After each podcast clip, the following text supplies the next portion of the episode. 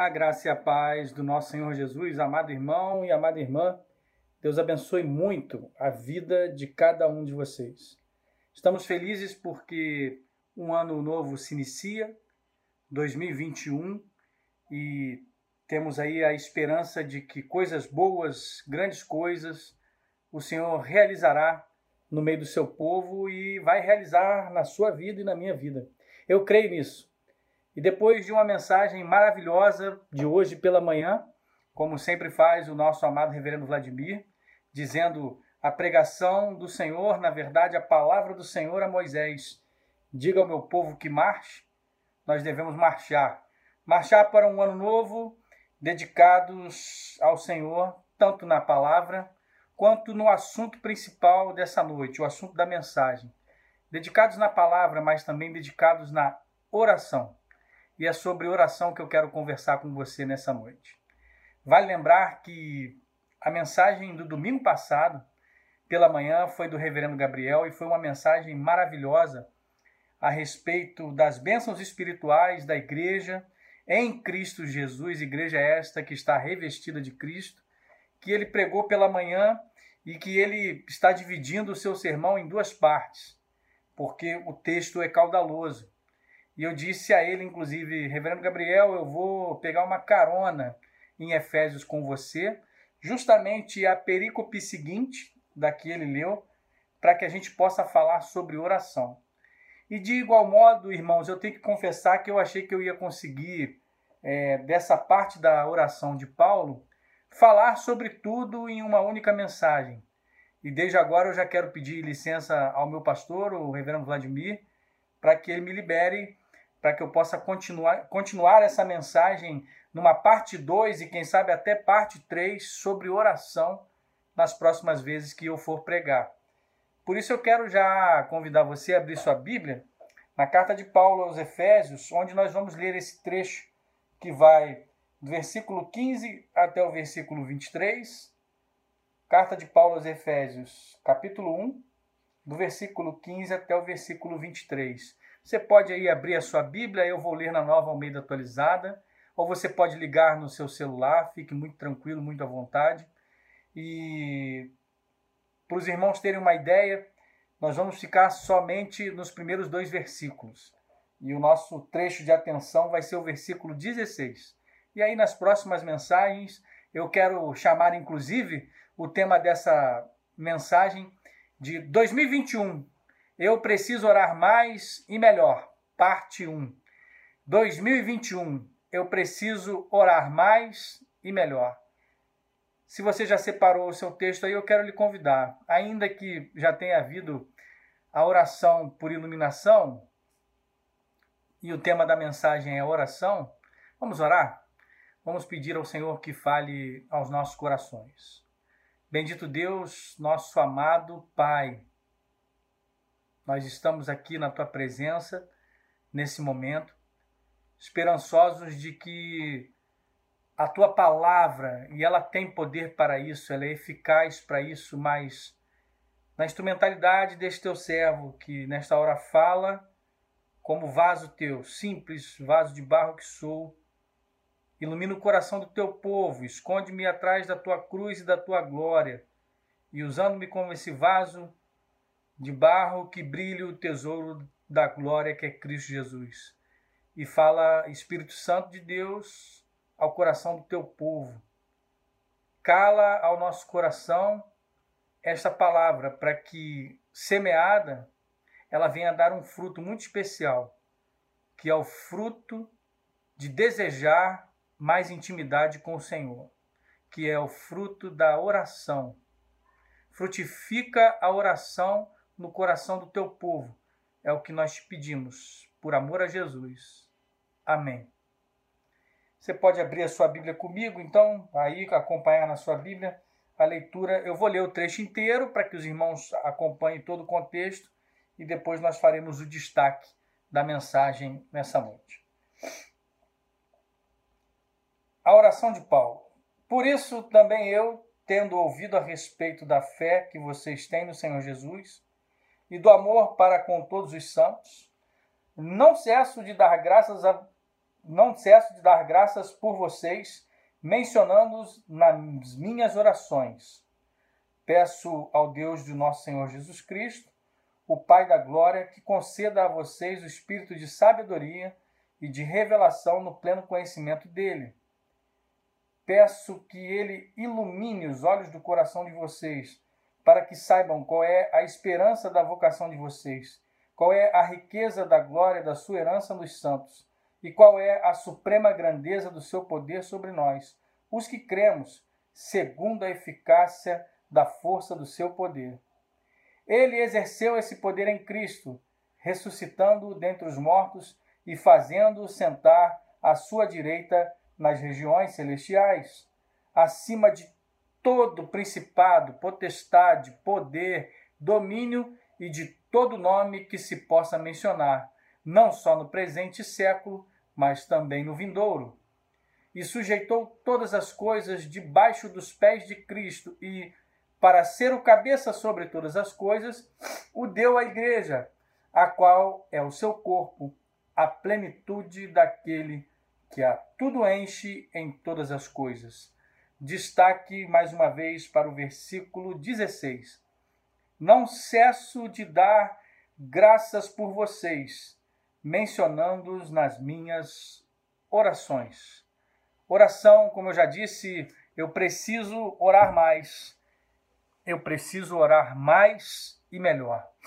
O tema dessa mensagem, que está dentro dessa perícope, nos remete a um, um tempo em que a igreja tem procurado se consagrar mais. As pessoas, e, e eu tenho andado por muitas igrejas através da Sociedade Bíblica do Brasil, e eu tenho muitos pastores, amigos que estão se dedicando firmemente ao momento de oração. E é claro, um 2020 que foi um ano atípico, um 2020 que foi um ano de dificuldades que atravessamos enfrentando a pandemia e ela ainda é corrente. Aguardamos as esperanças da vacina, da saúde, de tudo que possa melhorar e acontecer, mas é bem verdade que nós precisamos orar mais e o meu desejo é esse para você também, que você possa querer orar mais e melhor a cada dia. Ah, as nossas orações, e, e, geralmente elas são encontradas justa, justamente no maior, numa maior quantidade, quando passamos por períodos de dificuldades, as nossas orações falam muito sobre, sobre nós mesmos as nossas orações falam muito sobre a nossa fé. A maneira como nós oramos revela como está o nosso coração muitas vezes. É por isso que o pastor escocês, o reverendo Robert Murray McChaney, ele disse: quando a pessoa está de joelhos diante de Deus, ali é ela verdadeiramente e nada mais. É por isso que a nossa conversa com, com as outras pessoas ela demonstra, demonstra muito daquilo que está na nossa mente. Mas a nossa oração, em particular com Deus, ela vai revelar o nosso coração. Basta você ouvir alguém orando, ou basta você ouvir a você mesmo orando, e você vai ver que Deus revela o que está no nosso coração. E nesse sentido, a gente acaba percebendo uma janela através da oração. Você para para ouvir alguém orando, você para para ouvir o seu pastor orando, você para para ouvir a si mesmo, você vai, através de uma janela chamada oração, revelar o centro verdadeiro do ser dessa pessoa. Então, como a própria palavra de Deus vai dizer, a boca fala daquilo que está cheio o coração, a nossa oração vai reverberar mais verdadeiramente como está o nosso ser diante de Deus. Por isso que a gente pode analisar, inclusive, de uma outra forma. Perceba, a maneira como nós usamos o nosso dinheiro, a maneira como nós usamos os nossos recursos e o nosso tempo, elas vão revelar quais são as nossas verdadeiras prioridades e onde estão também as nossas verdadeiras crenças. De igual modo, as nossas orações. Se oramos, por quem oramos e o que nós oramos. A gente precisa pensar nisso. Se é que a gente ora, por quem que a gente está orando, ou pelo que que a gente está orando, e o que nós oramos. Né? Eu reconheço que, meu irmão e minha irmã, talvez a oração, a oração, e ouso dizer, até mais do que a leitura da palavra, seja, por uma boa parte de nós cristãos, uma das ferramentas de, de crescimento espiritual que as pessoas têm mais dificuldade de utilizar. Lutam mesmo na hora de colocá-la em prática. E eu quero dizer para você, muitas vezes, a gente já comentou isso aqui no início, mas você consegue constatar que a oração ela não surge facilmente nos lábios ou na mente da pessoa e quando diversas vezes por circunstâncias, essas na maioria das vezes por crise ou dificuldades, nós lançamos mão da oração para buscar ao Senhor. Só que essa oração, ela acaba por se parecer com uma, uma espécie de acordo com Deus, como se isso fosse possível, né? Ou uma tentativa de pedidos que a gente não tem a menor ideia se Deus as ouvirá e até mesmo se ele agirá através desses pedidos. Ou então as nossas orações acabam se parecendo tão humanistas, né? Muitas vezes nós pedimos, pedimos, pedimos e esquecemos de agradecer. E percebemos que às vezes algumas orações elas podem se tornar tão egocêntricas que acabam não demonstrando nenhum prazer no Criador e no Salvador das nossas vidas mas as orações se parecem muito com uma lista de desejos, como se Deus fosse um gênio da lâmpada ou um mordomo pronto para atender os nossos pedidos. Eu preciso orar mais, melhor e com prazer. E você também precisa. E para que isso aconteça, nós temos como parâmetro o texto que foi lido agora. Nós podemos imitar a Paulo, nós podemos aprender com a oração do apóstolo, a orar como ele orava e crer como ele cria. Essa é a nossa expectativa nessa noite e no que eu quero compartilhar na sequência de outras mensagens sobre oração. Assim, eu e você, nós precisamos saber com quem estamos falando durante a oração. Nós precisamos saber com quem estamos falando e saber o que dizer a ele. Paulo sabia a quem ele estava orando. Você pode encontrar pessoas falando sobre Deus? De uma forma intelectual, você pode encontrar pessoas falando sobre Deus até de uma forma um pouco distante, ou até, como a gente tem visto pelas teologias da prosperidade, falando de Deus de uma maneira comercial, como se Deus pudesse ser um negócio. E as orações são, mais uma vez, centradas no ser humano. Pedir, pedir, pedir. A oração, meu irmão e minha irmã, é uma comunicação que vem do próprio Deus, é um dom, é um presente dele, aberto por Jesus Cristo na cruz do Calvário, para que eu e você tivéssemos livre acesso ao Pai através desse canal de ligação dos filhos com o Pai. É por isso que a verdade mais distinta para o cristianismo é essa: é que nós podemos falar com Deus muito diferente de uma forma intelectual ou muito diferente de uma forma que você sabe que existe um Deus, mas ele está distante, e muito diferente de uma teologia da prosperidade, Deus no negócio, nós falamos com Deus como Pai. Somos filho e Deus filhos, e Deus é o nosso Pai. Isso nos distingue, porque pais e filhos deveriam ter, pressupõe-se, que pais e filhos têm intimidade. Paulo faz isso no versículo 2. Acompanhe comigo aí. Efésios 1, 2. Que a graça e a paz de Deus, nosso Pai e do Senhor Jesus Cristo estejam com vocês.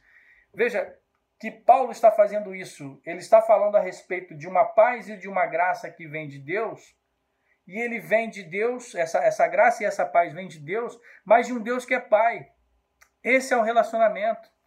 Os cristãos sabem que o Criador não é um pai, mas é o Pai. Não é um pai qualquer. Não é um pai que está distante. Não é um pai que está omisso. Não é um pai que não visita os seus filhos. Não é um pai que muitas vezes nem consta na certidão das pessoas. Não é um pai que se foi e nunca mais voltou para o lar. Mas é um pai que corre em nossa direção. Ele é o Pai e isso não é uma metáfora, meu irmão e minha irmã. Isso é uma realidade. O reverendo Gabriel falou isso na semana passada, que pode ser que você tenha tido um relacionamento de dificuldades com o seu pai e que talvez a figura paterna para você gere um pouco de ansiedade e de estresse. Mas eu quero orar com você através dessa mensagem nesta noite, para que você tenha essa liberdade no seu coração, para que você tenha isso expurgado do seu coração, para que você seja liberto de qualquer tipo de trauma na sua vida a respeito de uma paternidade mal resolvida ou de um relacionamento que é truncado muitas vezes com o seu pai, ou se ele já não, tem, não está mais presente e você não teve a chance de reatar algumas coisas e resolver alguns problemas com ele, saiba que o pai de todos os pais ele nunca te abandonou e nunca vai te abandonar, porque ele é um pai eternamente presente que ama você e que quer se relacionar com você. Embora você possa ter passado por esse momento, talvez turbulento na sua vida, em que você talvez tenha perdido seu pai ou que você já não fala com ele muitos anos. Busque em Deus, o verdadeiro e perfeito Pai, um relacionamento que pode consertar todas essas coisas, tanto pode te consolar por um relacionamento mal resolvido, quando pode te amar e abraçar a tua vida de tal maneira que você se sente um filho com liberdade plena na presença de um Deus que é o Pai verdadeiro. A quem eu devo orar? A essa realidade. Eu devo orar a este Pai. É a Ele a quem oramos. Oramos a um Pai de amor porque fomos adotados em Cristo. Nos revestimos de Cristo e podemos orar a Ele como filhos. Ou seja, Deus vê em nós a Cristo Jesus. Muito bem explicado também, aí a gente está acompanhando a sequência do texto do reverendo Gabriel. Quando nós adentramos em Cristo e quando nós estamos em Cristo, permanecemos nele, somos revestidos dessa roupagem do Filho mais velho, do Filho perfeito, que é visto na cruz, que nos purificou com o seu sangue e revestidos dele, somos chamados e adotados como filhos na presença de Deus. E não é isso que diz Gálatas 4:6, diz assim a palavra do Senhor. E porque vocês são filhos, Deus enviou o Espírito de seu Filho ao nosso coração. E esse Espírito clama: Abba, Pai. Gálatas 4:6. Ou seja, podemos dizer Abba, Pai, Papai, Paizinho, como filhos por causa do Espírito de Jesus no nosso coração. Olha que liberdade e que alegria de sermos revestidos de Cristo. E por isso, na oração, termos essa intimidade, essa ferramenta que nos eleva no canal de comunicação e de estarmos em um relacionamento com o nosso Deus. É um privilégio, é um privilégio para mim e para você nós lermos na carta aos Efésios, como acabamos de ler, orações, orações como essa de Paulo. E na maravilhosa compreensão dessa oração, que podemos enxergá-la como palavra de Deus, porque ela é palavra de Deus, uma oração registrada. Nós podemos ver o, o coração de um apóstolo, e um apóstolo, meu irmão e minha irmã, um apóstolo de tal monta, usado valorosamente pelo Senhor, o qual nos deixou um legado, nos deixou um ensino específico. E esse ensino específico é: eu preciso amar a oração. Eu preciso orar mais, eu preciso orar melhor, e eu preciso orar como Paulo orou? Sim, mas eu preciso orar como Jesus orou.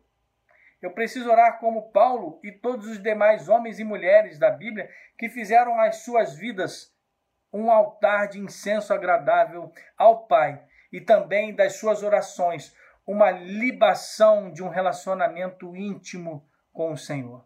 Ou seja, como Ana, derramaram as suas vidas perante Ele. Por isso que eu quero conversar com você e o tema dessa, dessa mensagem é eu preciso orar mais, eu preciso orar melhor, e nós vamos ficar nessa parte 1 para que a gente possa aproveitar melhor na sequência de uma série de mensagens sobre oração. Fica aí a, o nosso pedido ao, ao amado pastor e ao conselho, dizer para você que orar é dependência. Orar é dependência de Deus o tempo todo. Você precisa orar com a consciência e com o coração totalmente dependente de Deus.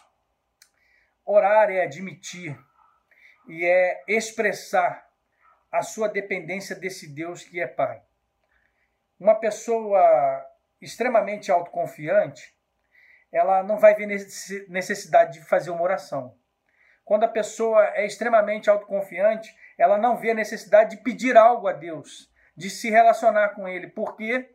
Porque ela confia nas suas próprias forças. Em sua arrogância, existem pessoas que acham que tem tudo e de que não há necessidade de orar. Que a oração é uma ferramenta somente daqueles que têm necessidade estão passando por situações difíceis, de pessoas fracas, mas não, pelo contrário. Homens e mulheres extremamente fortes, como Paulo foi um homem extremamente forte diante de Deus, só tiveram a sua vida sustentada por causa do pilar que se chama oração. Obviamente, o pilar que se chama palavra e o pilar que se chama oração. É por isso que eu e você somos convidados nessa noite para refletirmos até mesmo a respeito daquilo que Charles Spurgeon falou. Certa vez, Spurgeon foi perguntado por seus alunos: Mestre, o que é mais importante? A meditação na palavra de Deus ou a oração? E a resposta, eu já disse isso algumas vezes, inclusive nas minhas outras pregações, mas a resposta de Spurgeon reflete o quão afiado deve ser esses dois pilares na minha e na sua vida, quão firmes devem ser esses pilares. A resposta de Charles Spurgeon para os seus alunos. O que é mais importante para um pássaro? A asa da direita ou a asa, a asa da direita ou a asa da esquerda? É por isso, porque eu e você não podemos andar sem a palavra de Deus e sem a oração. E, e, e, uma pessoa que se ache muito justa e uma pessoa que se ache muito correta, ela não vai fazer, por exemplo, uma oração de confissão. Há necessidade de orar se você acha que é bom o suficiente para receber as bênçãos de Deus. Veja, existem essas possibilidades na vida de um cristão, que se ele não tiver o reconhecimento de que ele precisa orar ao Senhor, ele pode falhar e ficar fraco no crescimento espiritual por causa da falta da oração. Mas a pessoa que coloca o seu coração diante de Deus, aquela que sabe das suas falhas, aquela que reconhece o seu pecado e que precisa da ajuda de Deus, faz o que, o Paulo, faz o que Paulo fez. Ela ora sem cessar, dando graças a Deus. Foi isso que nós vimos aqui no versículo 16, que é o versículo destaque da nossa mensagem. Não cesso de dar graças por vocês. Ou seja, Paulo no relacionamento íntimo com Deus, orando sem cessar, e essa é uma das recomendações em suas cartas, onde Paulo vai dizer: orai sem cessar. E ela mostra uma vida de dependência de Paulo, quando, por exemplo, olhe comigo no versículo 14 do capítulo 3 dessa mesma carta. Efésios 3,14. E é aqui que nós vamos fazer a conexão do versículo 16 do capítulo 1 com o versículo 14 do capítulo 3, que diz assim: Por essa razão eu me ponho de joelhos diante do Pai. Ou seja, perceba que Paulo está fazendo essa conexão do versículo 16. Eu dou graças sem cessar mas eu me coloco de joelhos por vocês diante do Pai. É isso que ele está dizendo. Por essa razão eu me ponho de joelhos diante do Pai, por causa da vocação dele. É isso que ele está dizendo a respeito do texto anterior.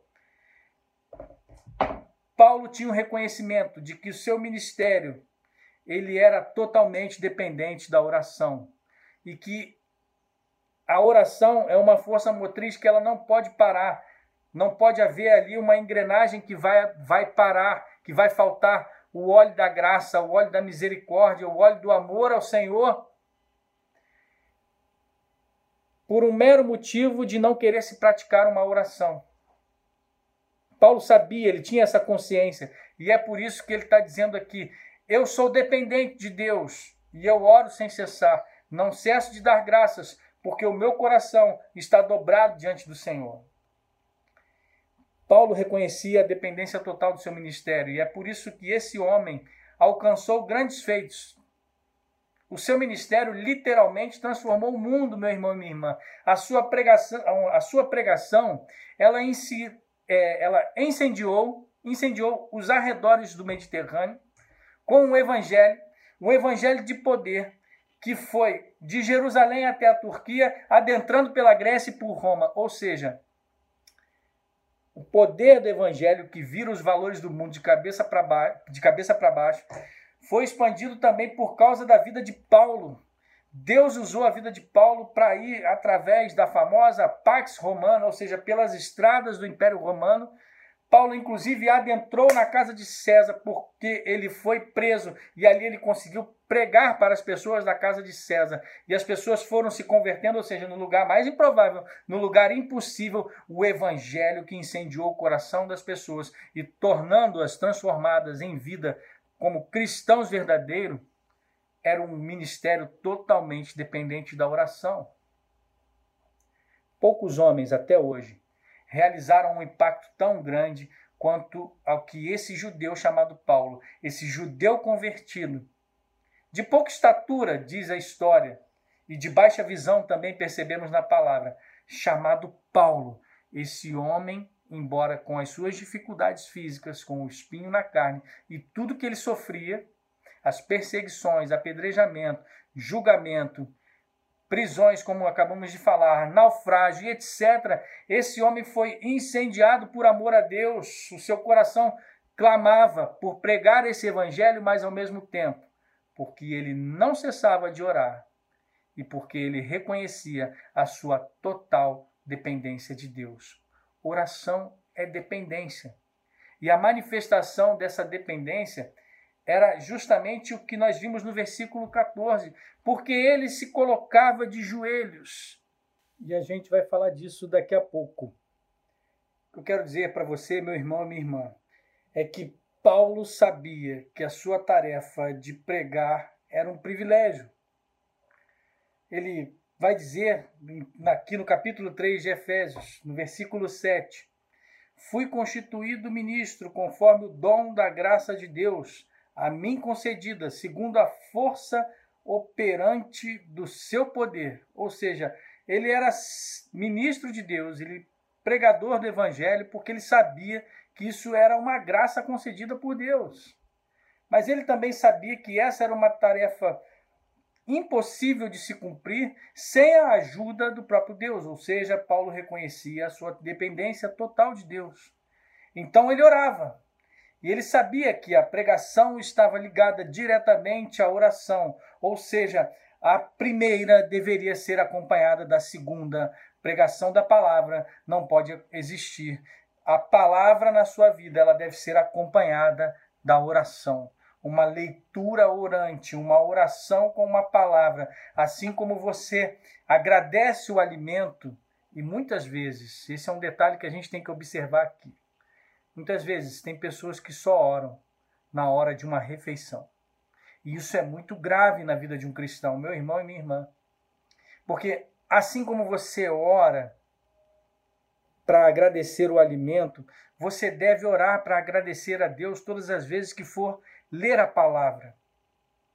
E se você tem por hábito também agradecer o alimento, inclusive aquele que executa o alimento para você, depois que você está satisfeito, né? Você ora a Deus agradecendo o alimento, depois você ora ao cozinheiro ou ao dono da casa.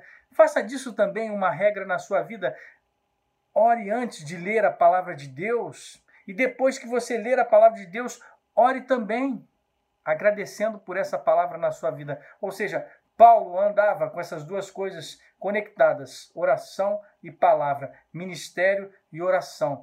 Paulo seguia um padrão de dependência, meu irmão e minha irmã, que era um padrão que eu e você precisamos ter todos os dias na nossa vida.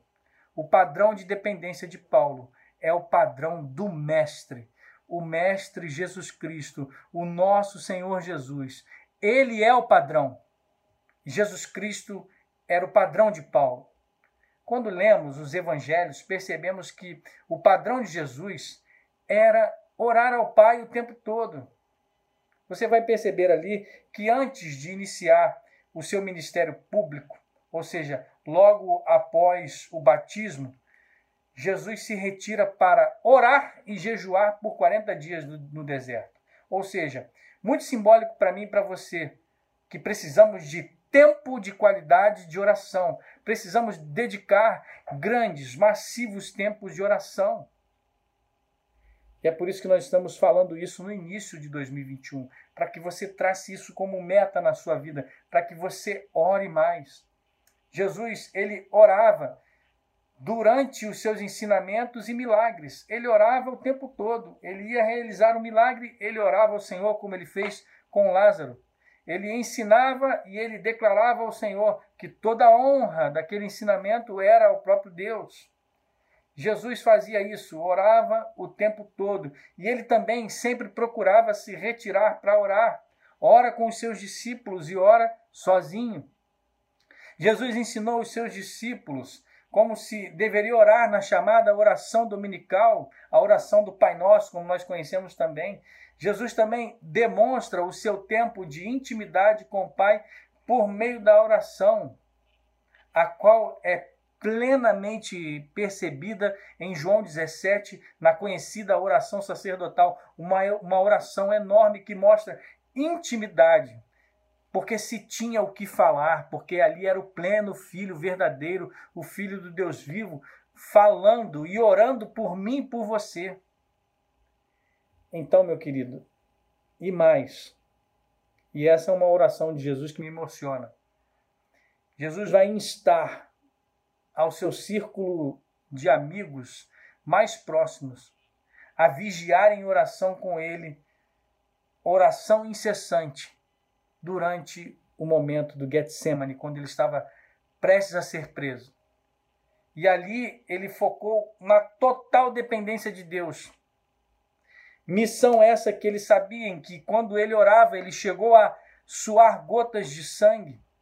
E ao mesmo tempo, ele sabia que precisava fazer a vontade do Pai e o seu ministério era um ministério de tomar o cálice amargo da morte na cruz. E por isso, Jesus, como homem, ainda vai orar e pedir: Pai, se possível, passa de mim esse cálice. Mas, abre um parêntese, aqui é uma colocação minha, como se ele dissesse: Mas não é a minha vontade, mas eu sou totalmente dependente da tua vontade. Seja feita a tua vontade, ó Senhor. Sim.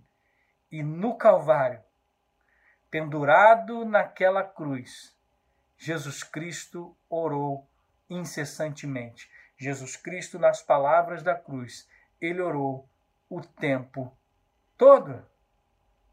Esse era o padrão de Paulo. Podemos imitar a Paulo? Podemos, porque o próprio Paulo vai dizer: sede meus imitadores, sede meus imitadores, porque eu sou de Cristo.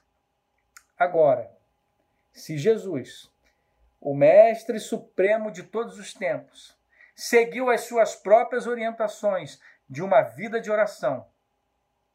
O que dirá a nós, meu irmão e minha irmã? Se Jesus, que foi enviado para transformar não só a história do mundo, mas de toda a eternidade, tinha tempo para orar, o que dirá de nós? Devemos ter tempo de oração. Se Jesus Cristo, o Filho do Deus vivo, sabia que precisava orar, o que dirá de nós? Precisamos orar mais e melhor e ter prazer na oração. Precisamos orar como Paulo, precisamos orar como Jesus Cristo orou.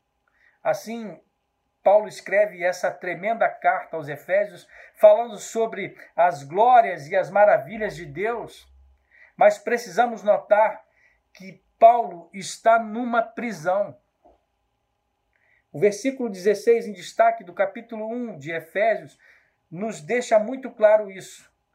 Paulo orava com alegria e gratidão, dando graças a Deus. E esse é um ponto, a sua oração incessante. Mas o outro ponto que precisamos observar, era o local que ele estava inserido. Muito bem explicado pelo reverendo Gabriel na mensagem anterior. Ele estava no, mais, no nível mais baixo, na masmorra do lugar mais terrível, pútrido, fétido. E era ali o seu jardim de oração. E Paulo estava, e Paulo estava naquele lugar, como fizemos a conexão com o versículo 14 do capítulo 3. Ele estava de joelhos, declarando a sua total dependência do Senhor. Orar é depender de Deus o tempo todo. Orar é depender de Deus incessantemente. Perceba, um judeu normalmente fazia as suas orações de pé mas Paulo sabia a quem ele orava. E a expressão do seu corpo manifestava a dependência do seu coração. Joelhos e coração eram um só. Não era um ato mecânico ou religioso de estender um tapete para uma determinada direção, mas era orgânico e totalmente espiritual. Perceba isso, meu querido. A vida de Paulo, de joelhos e coração dobrado diante do Senhor, era orgânico, era vital e era totalmente espiritual. Corpo e alma derramados em uma postura de total dependência de Deus. Charles Haddon Spurgeon, ele disse aos seus alunos, é, ali em, no livro Lições aos meus alunos, no volume 1, lição 4. Podemos falar ousadamente com Deus, mas ele ainda está no céu e nós na terra e devemos evitar qualquer tipo de presunção, ou seja, Deus é o nosso Pai, Deus está, Deus está no seu sublime trono, Ele tem o controle de todas as coisas. Falamos ousadamente como filhos, mas temos consciência que nessa dependência reconhecemos que Ele é soberano na resposta que aprover ao coração de Deus às nossas orações. Não é assim que está na, na Epístola aos Filipenses, capítulo 2, versículos 10 e 11, reforçando essa postura reverente de adoração no relacionamento com Deus Pai através do Filho, que é o seguinte: para que ao nome de Jesus se dobre todo joelho nos céus, na terra e debaixo da terra, e que toda língua confesse que Jesus Cristo é o Senhor, para a glória de Deus Pai todo joelho se dobra, toda língua confessa para a glória de, de Deus que Jesus Cristo é o Senhor. A decisão de Paulo, meu irmão e minha irmã, de orar na prisão de joelhos é algo que vem do seu ser, porque na prisão ninguém o via. Mas aquele que era o soberano das suas vidas via o seu coração. Ou seja, Paulo estava ali na prisão, naquele jardim de oração, que era o pior lugar do mundo, mas para ele era o melhor lugar porque ele poderia se ajoelhar diante de Deus. Ele demonstra a sua total dependência. Eu não quero dizer com isso que é só de, de joelhos que Deus responde a oração. Não é. Não é só de joelhos que a gente pode orar. E somente nessas orações, nessa postura, como diriam os mais antigos, genoflexo, de joelhos, que as orações são respondidas. Não é isso, meu irmão e minha irmã. Mas o que está intrínseco aqui é o coração dobrado diante do Pai.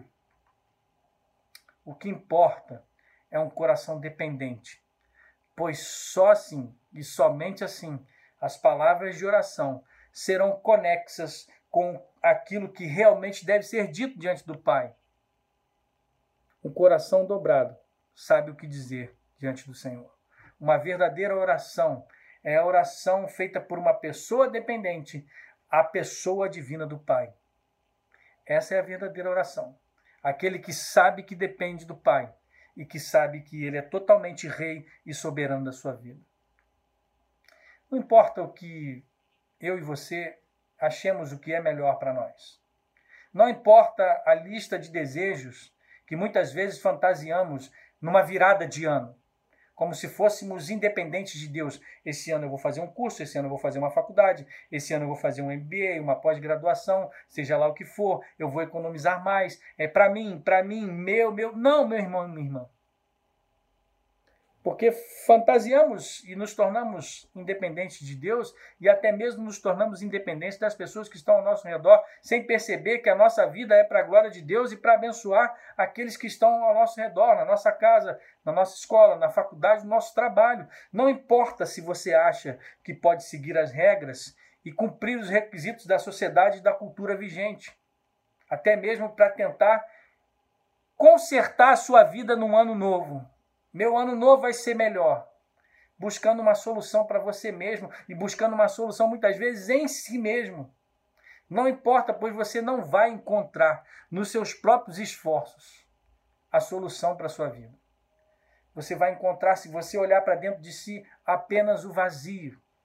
O vazio de uma decepção e o vazio de alguém que tenta ser independente de Deus. Não importa mesmo a nossa egoísta vontade. Se a nossa vontade tem sido egoísta, é o momento de nós refletirmos para o ano de 2021. Pois o problema do egoísmo está dentro de cada um de nós e esse problema se chama pecado. E esse pecado que afeta qualquer tentativa de conserto à parte de Deus. Se você tenta pelos seus próprios esforços, pelas suas obras, dizer eu posso, e eu consigo ter uma vida relevante, independente de Deus, isso não vai acontecer. Você vai encontrar vazio e decepção. É por isso que eu e você precisamos que a solução ela venha de fora para dentro. É preciso que essa solução venha do alto. É preciso que essa solução venha do trono de Deus e é por isso que você precisa estar dependente, com o coração dobrado diante de Deus. É por isso que o que importa é fazer a vontade do Pai. O que importa é ser totalmente dependente dele, com joelhos e corações dobrados diante do Pai amoroso, que sabe o que é melhor para nós. E a notícia maravilhosa do Evangelho é esta: Cristo Jesus, o Filho de Deus, veio do céu para consertar a nossa vida para remover a culpa do pecado, para destruir a barreira que havia entre nós e Deus, para reconstruir a ponte do nosso relacionamento, para o qual fomos criados, para ter com o Pai também, através da oração, essa conversa transparente e dependente do Senhor. É por isso que eu quero convidar você a orar mais em 2021. Em 2021. Eu preciso orar mais eu preciso olhar, orar melhor. Você quer fazer esse compromisso?